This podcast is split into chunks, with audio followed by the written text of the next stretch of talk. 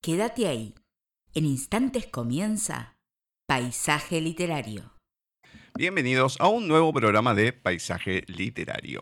Nos encontramos en nuestra cuadragésima primera emisión, 9 de noviembre de 2022, en donde vamos a agradecer en primera instancia a María Amado, que la tuvimos en el especial dedicado al colectivo malagueño de escritores. Si hay una persona dulce que haya pasado por los especiales, es María.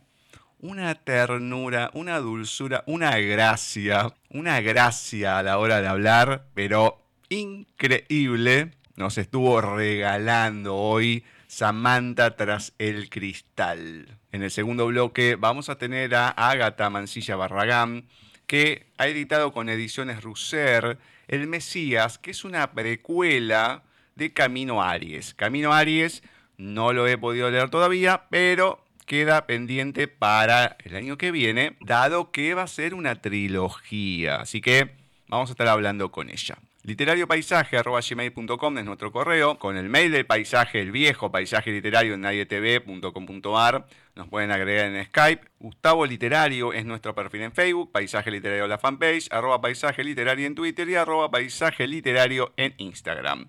Nuestra página que sigue activa todavía, www.paisajeliterario.wixsite.com barra mi sitio Además, nos pueden encontrar en Anchor, Anchor.fm y Spotify. Vamos a presentar a nuestra meremenita profesora Cecilia Giorgio para dar comienzo a este bloque de lecturas. Muy buenas tardes, noches, Ceci. ¿Cómo va todo por ahí? Muy bien, muy bien, Gus. Eh, todo tranquilo por acá. Ay, qué bueno. La verdad que me alegra escuchar a gente que esté bien, que esté tranquila, la verdad, me alegra. Yo es como, a mí me pasa como la canción Es la vida que me alcanza. Yo creo que me alcanza y no me alcanza porque me, me, agarra, pero no me alcanza para nada y me tira como un bollo y demás, me da como una pelota, voy rebotando. Ay, te digo que ya estoy como ese personaje de Pepe Biondi, creo que era Pepe Estropajo. Decía, ¿dónde me pongo? ¿Dónde me pongo?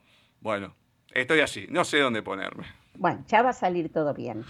Sí, me haces acordar también al Mano Santa de, de Olmedo, en la película que pasaba el otro y decía, ya se te va a pasar. No, porque yo quiero, ya se te va a pasar. Le agarraba el billete y se iba. Ay, Dios mío.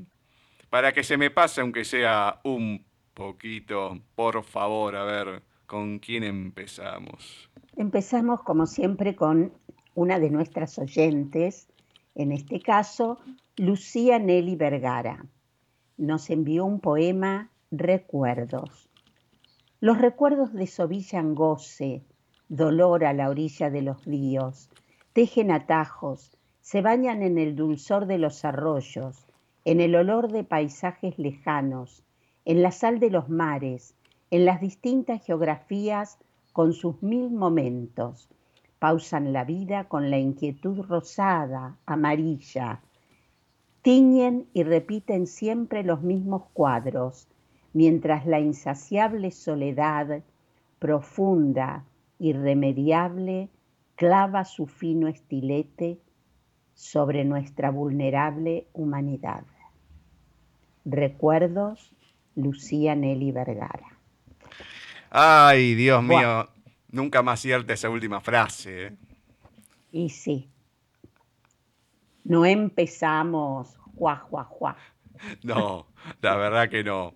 Pero no por eso no significa, como dije, que no sea de pura actualidad. No, seguro. Yo me siento identificado, ¿qué querés que te diga? Muy identificado. Pero bueno, está bien. Veremos si podemos levantar un poquito el ánimo, el panorama ahora con Flavia.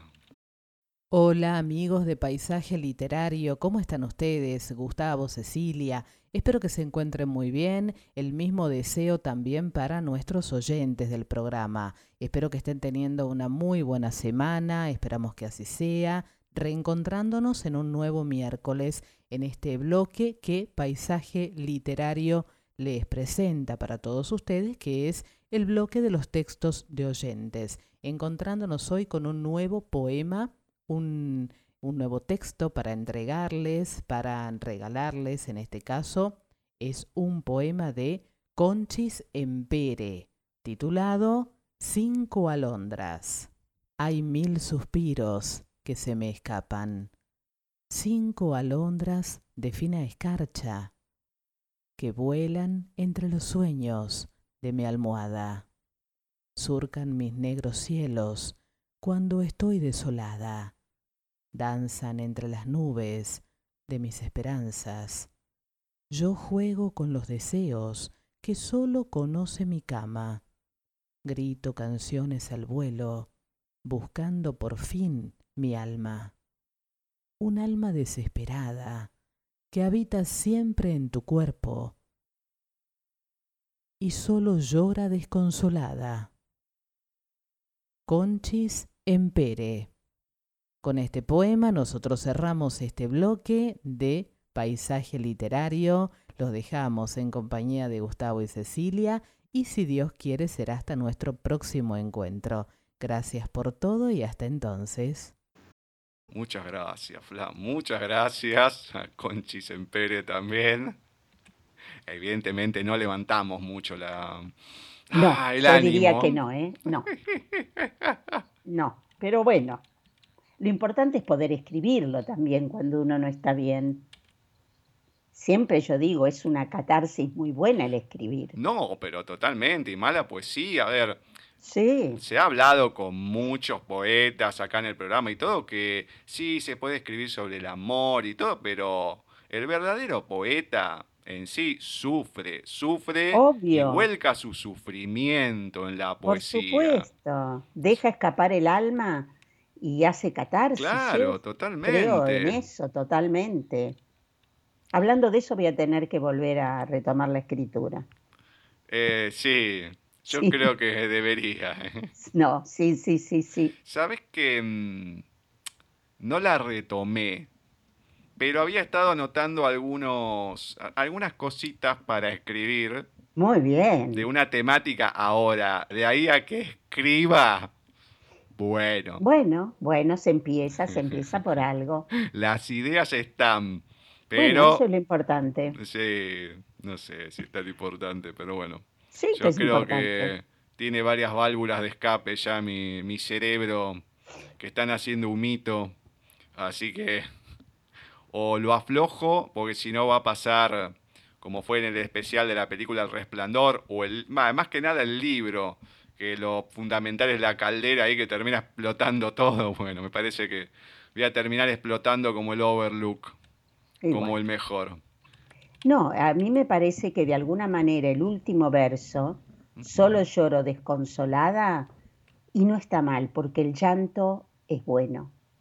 Sí. Así que realmente eh, me alegro, me alegro de que pueda llorar, que pueda llorar y sacar todo eso que te ahoga y que, que te tiene mal. Así que no termina mal. No, no, no. Claramente cuando uno aguanta, aguanta, aguanta, no quiere llorar, o no lo habla, no lo expresa, o no lo vuelca, aunque sea en, algún ámbito artístico, eh, es lo peor que puede pasar, porque por algún lado va a explotar, o el físico te lo va a hacer pagar, el ánimo, todo. Entonces, lo bueno es poder llorarlo, poder limpiarlo, y bueno, ya es otra cosa, eso sí, no hay ninguna duda. Sí, sí, sí, sí, pero bueno. Muy bien, y ahora para dar comienzo a mis lecturas, por lo menos, voy a ir con un natalicio, como me suele gustar, y en este caso va a ser el del novelista escocés Robert Louis Stevenson. Nacía el 13 de noviembre de 1850 y es autor de algunas de las historias fantásticas y de aventuras más populares como lo es La Isla del Tesoro o el extraño caso del Dr. Jekyll y Mr. Hyde. Y hoy, precisamente, de Robert Louis Stevenson, les voy a leer un fragmento del Dr. Jekyll y Mr. Hyde. Aquella noche llegué al fatal cruce de caminos. Si me hubiese enfrentado con mi descubrimiento con un espíritu más noble, si me hubiese arriesgado al experimento, impulsado por aspiraciones piadosas o generosas, todo hubiese sido distinto. Y de esas agonías de nacimiento y muerte habría surgido un ángel y no un demonio.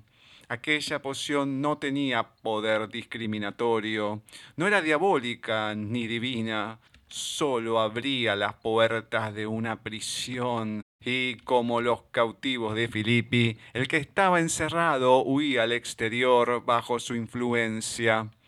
Mi virtud se adormecía mientras que mi perfidia, mantenida alerta por mi ambición, aprovechaba rápidamente la oportunidad y lo que afloraba la superficie era Edward Hyde, y así, aunque yo ahora tenía dos personalidades, con sus respectivas apariencias, una estaba formada íntegramente por el mal, mientras que la otra continuaba siendo Henry Jekyll, ese compuesto incongruente de cuya reforma y mejora yo desesperaba hacía mucho tiempo, el paso que había dado era pues decididamente a favor de lo peor que había en mí.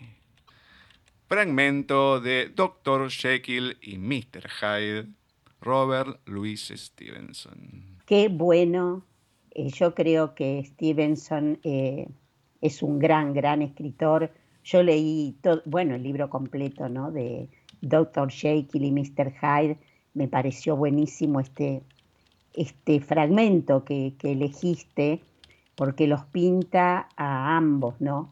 Eh, lo que a mí me hace acordar a veces el libro y este, este justamente, cuántos de nosotros, y me quiero involucrar aunque no lo sea, somos a veces Jekyll y a veces Hyde.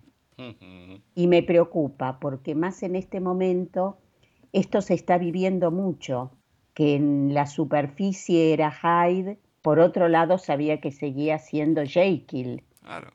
¿No? Eh, y termina muy... El paso que había dado era decididamente a favor de lo peor que había en mí. Me preocupa, realmente me preocupa esto. Es que mm, toda, a ver, es un poco en consonancia a lo que venimos diciendo, ¿no? El tratar de volcar esas frustraciones, el dolor, el llanto, o llorar en sí, o manifestarlo de alguna manera, porque sí, si no, uno termina siendo, si bien acá la historia va por otro lado, pero es una alegoría de lo que le suele pasar a la humanidad y ese Oshin Yang que todos tenemos, esa luz, oscuridad, todo. El tema mm. Claro, es que no llega hacia ese extremo, poder estar nivelado, porque cuando explota, sí, son los mayores desastres, uno a veces no termina siendo consciente de lo que hace, de lo que dice, eh, que, a ver, se tiene que hacer cargo, porque en realidad no es consciente. Pero yo siempre soy de la teoría que si lo decís, lo haces es porque realmente lo sentís de esa manera, al extremo, lo que sea, y te tenés que hacer cargo. Eh, puede ser que a lo mejor, no sé, de un arranque de furia le pegues a una pared, te rompas la mano, bueno, te la tenés que bancar, a mí me ha pasado. Entonces, ya la consecuencia es conmigo mismo, como diría un, un viejo político, conmigo sinmigo, va, no viejo, creo que está vivo todavía, pero conmigo mismo. Entonces, eso, pero también hacia los demás, pero en realidad es una, una bronca reprimida que tenemos, que a lo mejor la llevamos al extremo, pero no deja de ser verdad. El tema que el ser humano está muy reprimido en muchas cosas, siempre va como fingiendo entre muchas situaciones. El tema es no volverse... Em, esquizofrénico, vamos a decir, ¿no? Pero bueno, hay que hacerse cargo, pero también hay que tratar de hacerse cargo con la negatividad de uno y tratarla de alguna manera para ah, no, descargarla en los demás y que la descarga sea hacia otro lado. Eso es lo importante. muy difícil, pero hay que intentarlo. Sí, hay que intentarlo, exactamente. Bueno, ¿Con quién seguimos? Seguimos eh, con un poeta que ya lo hemos entrevistado, es un poeta del grupo de los malagueños, Fernando de la Rosa. Mi deseo y tu nombre susurrados, quisiera que los transportara el viento hasta tu oído, hasta tu sentimiento, antes de que sean humos disipados. El sueño de universos encerrados es una voz en un enorme aliento, ese enigma que busca su sustento con instintos por siempre desbocados. Ay, mis amores, ansiedades mías, centellas en mi cielo efervescentes hacia el confín del alma y de la vida. Qué pronto por las noches y los días os tomáis en relámpagos hirientes que dejan mi pasión estremecida. Fernando de la Rosa. ¡Qué lindo! Qué lindo y además me encantó volver a leer un soneto como este. Hacía mucho que no leíamos sonetos.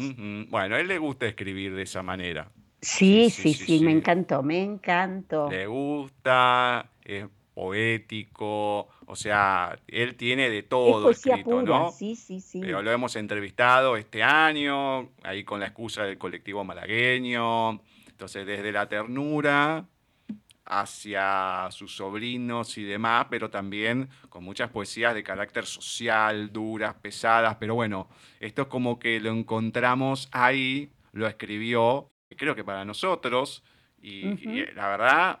Hermoso. Hermoso, hermoso. Mil gracias, Fernando. Sí, totalmente. Miles de agradecimientos a Fernando y que siga. Nunca hay que parar. Bueno, con estas cosas uno, bueno, ay, por lo menos Ay, sí, se respira hondo. Aflojamos. Veremos si seguimos relajándonos mientras vayamos hacia el final de este bloque. Así que vamos ahora con un natalicio más, en este caso, el de la poetisa mexicana, una poeta menor, Sor Juana Inés de la Cruz.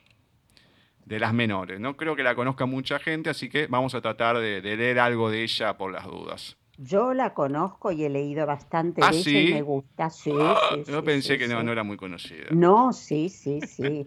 Igual escribe en general medio en contra de los hombres, pero bueno, ¿qué vamos a hacer? Es así. No importa. Nacía el 12 de noviembre de 1651 y ha sido la mayor figura de las letras hispanoamericanas del siglo XVII con lo que representa en esa época siendo mujer y escribiendo. Porque no es que es de ahora ni de hace 50 años, no, no, no. No, y además monja. Totalmente. Sí, sí, sí, sí. A lo mejor ahí podía escribir, pero que, digamos, que haya visto la luz en sí y la gente lo haya podido leer y hasta hoy en día, claro. bueno, es un milagro, vamos a decir. Ya lo creo. Sí, sí, sí. Bueno, Hoy vamos a leer otro soneto, así vamos ahí en conjunción con Fernando, en este caso, de Sor Juana Inés de la Cruz. Amor empieza por desasosiego.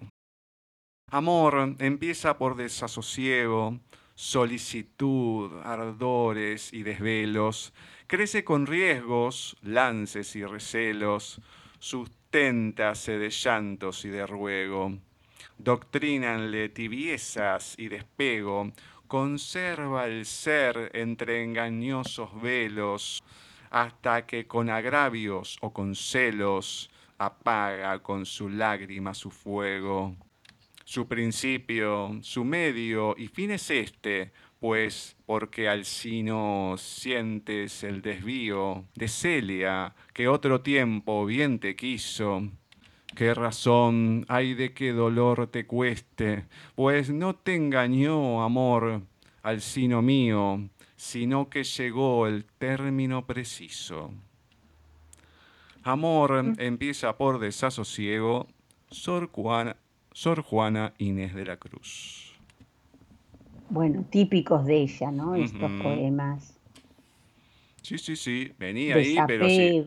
engaños agravios, lágrimas. Bueno, es Sor Juana Inés de la Cruz. No, totalmente, totalmente. Pero bueno, hay que entender que esto hoy sería de vanguardia, pero seguimos, es del siglo XVII. Claro. O sea, más que no, vanguardia. No, no, obvio. Está a la, a la, delantera de la vanguardia, digamos. Así que Sí, bueno, no, por no. algo, por algo es quien es hasta estos días. Exactamente. Hmm. Muy bien. Bueno, y hablando de poetas de otros siglos y demás, ¿con quién arrancamos la recta final? Arrancamos esta recta final, ni más ni menos que con Gustavo Adolfo Becker, como lo hacemos cada miércoles. Es un poema breve.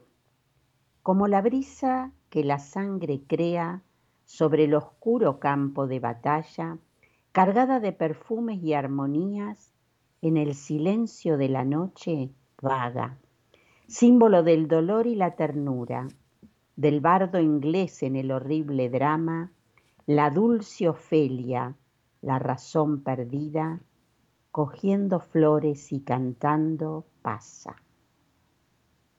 Gustavo Adolfo Becker. Bueno, sí.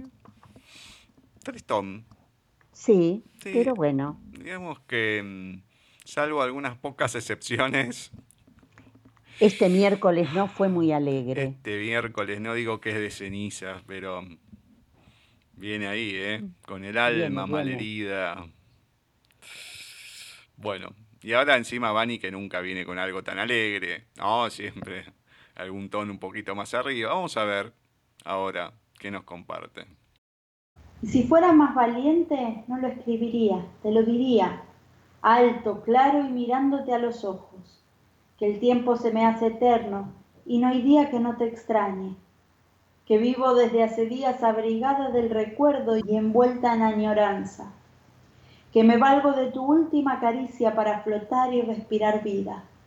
Te diría que desde hace un tiempo me salvan las letras y hace ya un mundo que tú me rescataste que dejé de pronunciar te quiero desde que empezó a darme miedo querer y taché la palabra te amo de mi diccionario para protegerme de guerreros como tú, esos con el alma noble, espadas de acero y corazón de madera inolvidable. Si fuera más valiente, habría roto el silencio y en cada apretón de tus abrazos te habría secuestrado la esperanza al tiempo para hacerlo eterno, o te habría secuestrado a ti. Tengo una amiga que dice que cuando la mirada está llena, no hay miradas para otro lugar que el que la llena. Y yo te veo hasta cerrando los ojos. Si fuera más valiente, me quitaría esta coraza para pasear desnuda por tu mente y hablarte a miradas, acariciarte a deseos, y mientras sonrío, conquistarte a besos. María Gese. Muchas gracias, Mani. Muchas gracias a María también. Y un poco es el resumen de lo que estamos hablando hoy. Más allá que acá lo plantea desde otro lado, de si fuera valiente, tal y tal Sí, cosa. sí, sí, pero sí. el escribirlo, ¿no? El que Claro, la puede si me salvar atreviera. de todo eso, Exacto. claro. Ahí está el tema. Bueno, sí, no es valiente por tal y tal cosa, todo lo que quieras, pero por lo menos lo manifiesta en la escritura Claro. y se puede sacar esa angustia, que eso no es poco. Ya lo creo.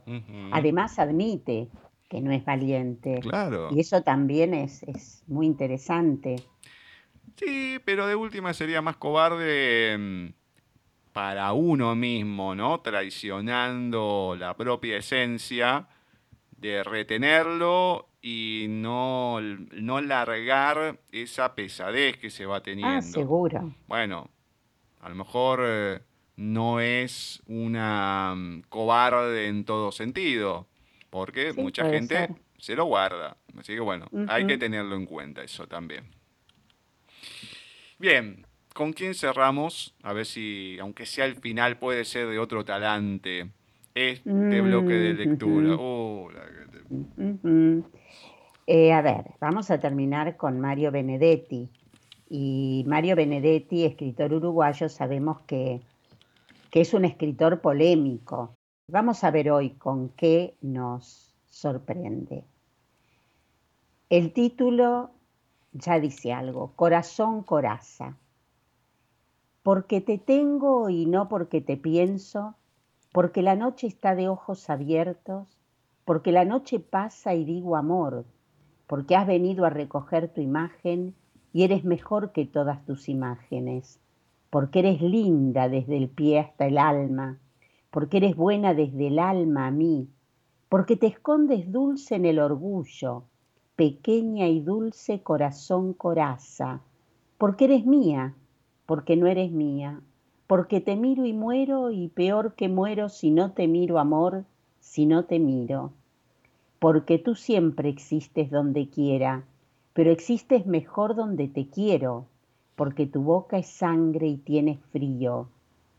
Tengo que amarte, amor, tengo que amarte, aunque esta herida duela como dos, aunque te busque y no te encuentre, y aunque la noche pase y yo te tenga y no.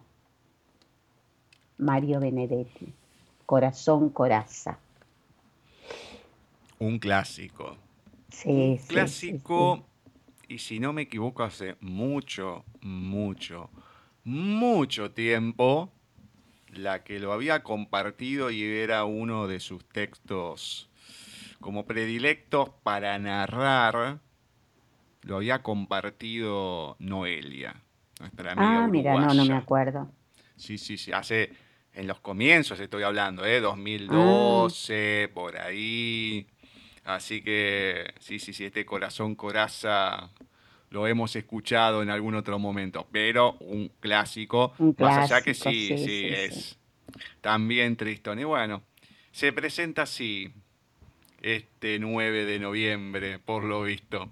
Y bueno, no te olvides que estamos en, eh, en Escorpio y Escorpio tiene eso, ¿no? Em, medio tristón, aguas oscuras, es un signo que denota todo eso, lo misterioso, lo amargo.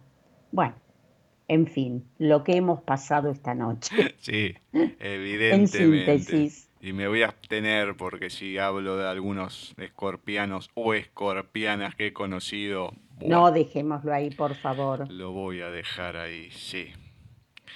En el próximo bloque vamos a estar charlando con una autora de Ediciones Russer, Ágata Mancilla Barragán, que en su momento escribió Camino Aries, que nuestro amigo Francisco, le mandamos el reclamo por correspondencia, por donde quiera, no lo mandó.